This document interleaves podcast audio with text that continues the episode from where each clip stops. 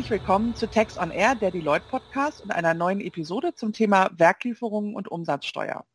Hierzu darf ich Christoph Gach aus dem Hamburger Büro als Gast begrüßen. Hallo Christoph. Hallo Inga. Christoph ist Senior Manager im Bereich Indirect Tax und berät Unternehmen aller Branchen zu allen denkbaren Umsatzsteuerfragestellungen.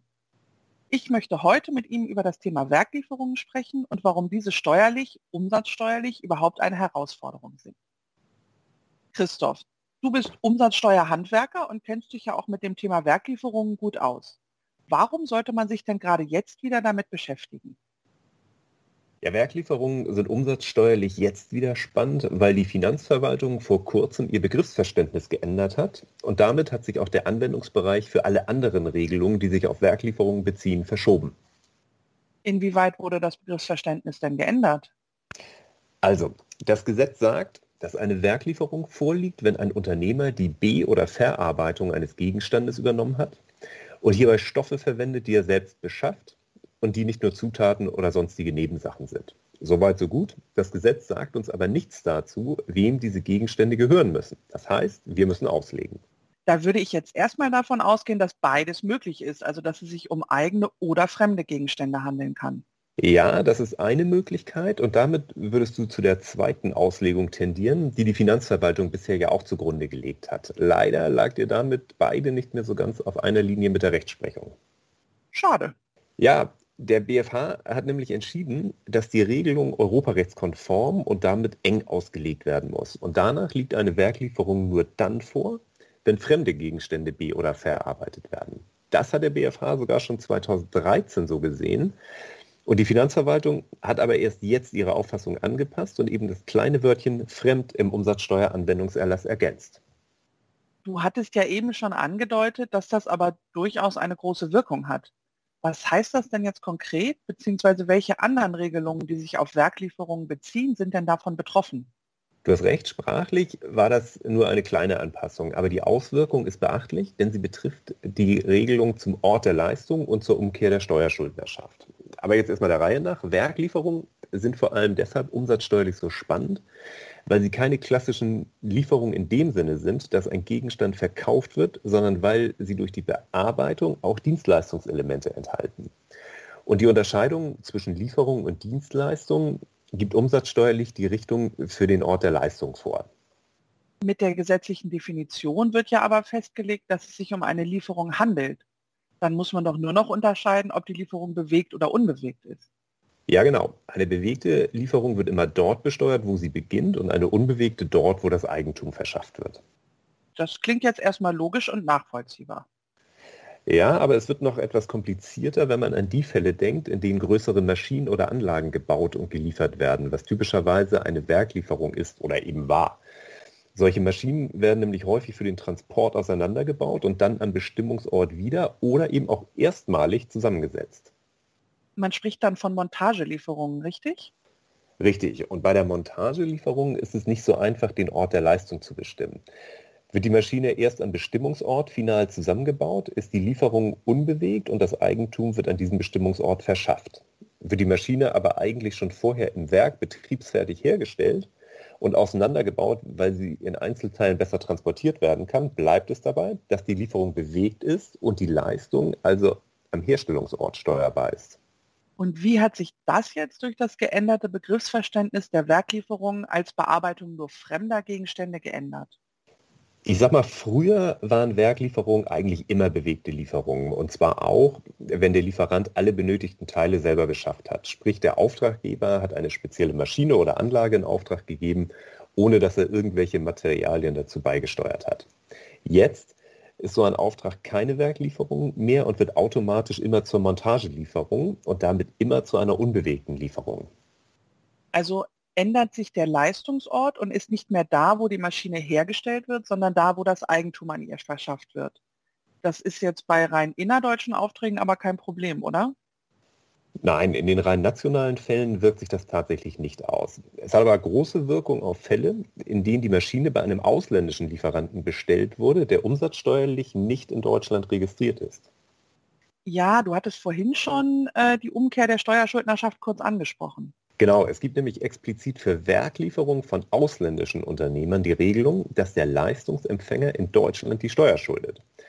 Also war es bislang so, dass die Werklieferung von einem ausländischen Unternehmer nicht mit deutscher Umsatzsteuer abgerechnet wurde, weil der Leistungsort entweder am Herstellungsort war oder der Leistungsempfänger die Steuer geschuldet hat.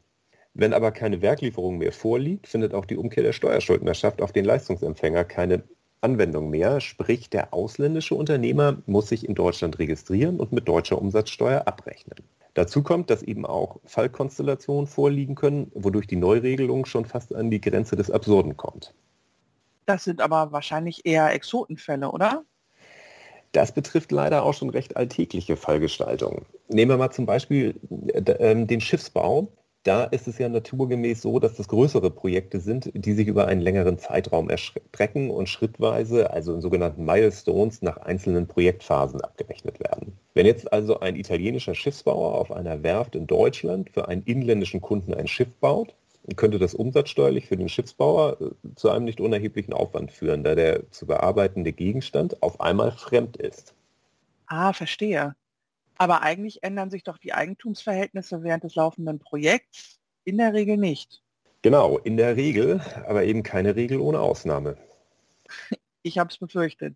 Ja, gerade im Schiffsbau ist es nämlich so, äh, dass es wirklich gewollt ist, dass nach Abschluss einer Projektphase auch schon zumindest an diesem Teil, sagen wir mal am Rumpf des Schiffes, dem Auftraggeber das Eigentum übertragen wird. Zweck ist es dabei, sich gegen eine etwaige Insolvenz des Schiffsbauers abzusichern da nimmt man dann halt auch gerne mal in Kauf, dass unter Umständen Gewährleistungsfristen schon laufen. Aber zurück zur Umsatzsteuer und zur Werklieferung. Wenn jetzt der italienische Schiffsbauer auf der deutschen Werft ein Schiff baut, wäre das früher unstreitig alles eine Werklieferung gewesen und der Schiffsbauer hätte unter Hinweis auf das Reverse Charge Verfahren abgerechnet. Jetzt stellt sich der erste Teil des Projekts als Montagelieferung dar und unterliegt der deutschen Steuer. Reverse Charge greift also nicht. Der ausländische Schiffsbauer muss sich jetzt registrieren. Weil jetzt aber nach der ersten Projektphase bereits das Eigentum übertragen wird, bearbeitet der Schiffsbauer in, der folgende, in den folgenden Projektphasen nun einen fremden Gegenstand und wir sind für die weiteren Projektphasen im Bereich der Werklieferung und des Reverse Charge Verfahrens, für das keine Registrierung in Deutschland notwendig wäre. Der ausländische Unternehmer muss sich also nur für den ersten Milestone in Deutschland umsatzsteuerlich erfassen lassen. Wahnsinn, welche Blüten das Umsatzsteuerrecht manchmal so treiben kann. Das sind dann ja aber tatsächlich weitreichende Änderungen. Gibt es da nicht irgendwie noch ein kleines Schlupfloch, gerade auch im Hinblick auf die übrigen Fälle? Naja, ein kleines Schlupfloch gibt es vielleicht. Es müssen ja nach der neuen Definition fremde Gegenstände be- oder verarbeitet werden. Und der BFH hat das dann auch angenommen, wenn der Lieferant einen Gegenstand aus eigenen Stoffen herstellt und dann diesen Gegenstand mit einem Gegenstand des Auftraggebers fest verbindet. Und dieser fremde Gegenstand des Auftraggebers, der bearbeitet wird, beziehungsweise mit dem eine feste Verbindung erfolgt, könnte zum Beispiel ein Grundstück oder ein Gebäude sein, in das etwas eingebaut wird. Wie zum Beispiel unsere Maschine aus dem Beispiel vom Anfang. Genau, allerdings kommt es da wieder darauf an, was unter einer festen Verbindung zu verstehen ist. Sie muss zumindest so fest sein, dass sie nicht leicht wieder gelöst werden kann. Wenn also beim Lösen der Verbindung einer der Gegenstände zerstört oder beschädigt wird, ist die Verbindung fest genug für die Annahme einer Werklieferung. Allein die Tatsache, dass der Liefergegenstand so groß und schwer ist, dass er nicht bewegt werden kann, reicht aber nicht aus. Was würdest du den betroffenen Unternehmen denn jetzt empfehlen? Wenn man Lieferbeziehungen mit ausländischen Unternehmern hat, dann sollte man sie daraufhin überprüfen, ob die beauftragten Werklieferungen immer noch Werklieferungen sind. Denn auch wenn vordergründig natürlich erstmal die Lieferanten das Problem haben können, dass sie vielleicht umsatzsteuerlich äh, registriert werden müssen und deutsche Umsatzsteuer abführen müssen, habe ich als deutsches Unternehmen auch ein Thema, wenn ich einfach weiterhin die Umsätze als Steuerschuldner erkläre und mir Vorsteuer abziehe. Das ist dann nämlich nicht rechtmäßig und im Zweifel schlägt das Finanzamt dann erstmal bei mir auf und versagt mir zumindest den Vorsteuerabzug. Das möchte man ja eher vermeiden, beziehungsweise möchte man ja vielleicht im Sinne guter Geschäftsbeziehungen auch seinen Lieferanten darauf hinweisen, dass es hier vielleicht Handlungsbedarf gibt. Dann habe ich abschließend nur noch die spannende Frage, ab wann gilt das denn alles? Da gibt es ein wenig Entwarnung. Die Finanzverwaltung hat ihr Schreiben ja im Oktober veröffentlicht und nicht verfügt, dass es in allen offenen Fällen anzuwenden ist, sondern zumindest bis zum 31. Dezember 2020 eine Übergangsfrist eingeräumt. Das heißt, für alle Leistungen ab dem Jahr 2021 waren die neuen Grundsätze eigentlich schon zu beachten. Wie meinst du eigentlich? Am 11. März 2021 hat das BMF jetzt ein Schreiben hinterhergeschoben, in dem die Nichtbeanstandungs- oder Übergangsfrist bis zum 1. Juli 2021 verlängert wurde. Es sieht also so aus, dass nach dem Schreiben aus Oktober 2020 nochmal klar geworden ist, welche Kreise die Anpassung der Auffassung gezogen hat und dass deshalb nochmal eine weitere Art Gnadenfrist gewährt wurde, was natürlich sehr zu begrüßen ist. Auf jeden Fall. Vielen Dank, Christoph, für diese handwerklichen Umsatzsteuertipps und bis zum nächsten Mal. Danke, Inga. Bis zum nächsten Mal.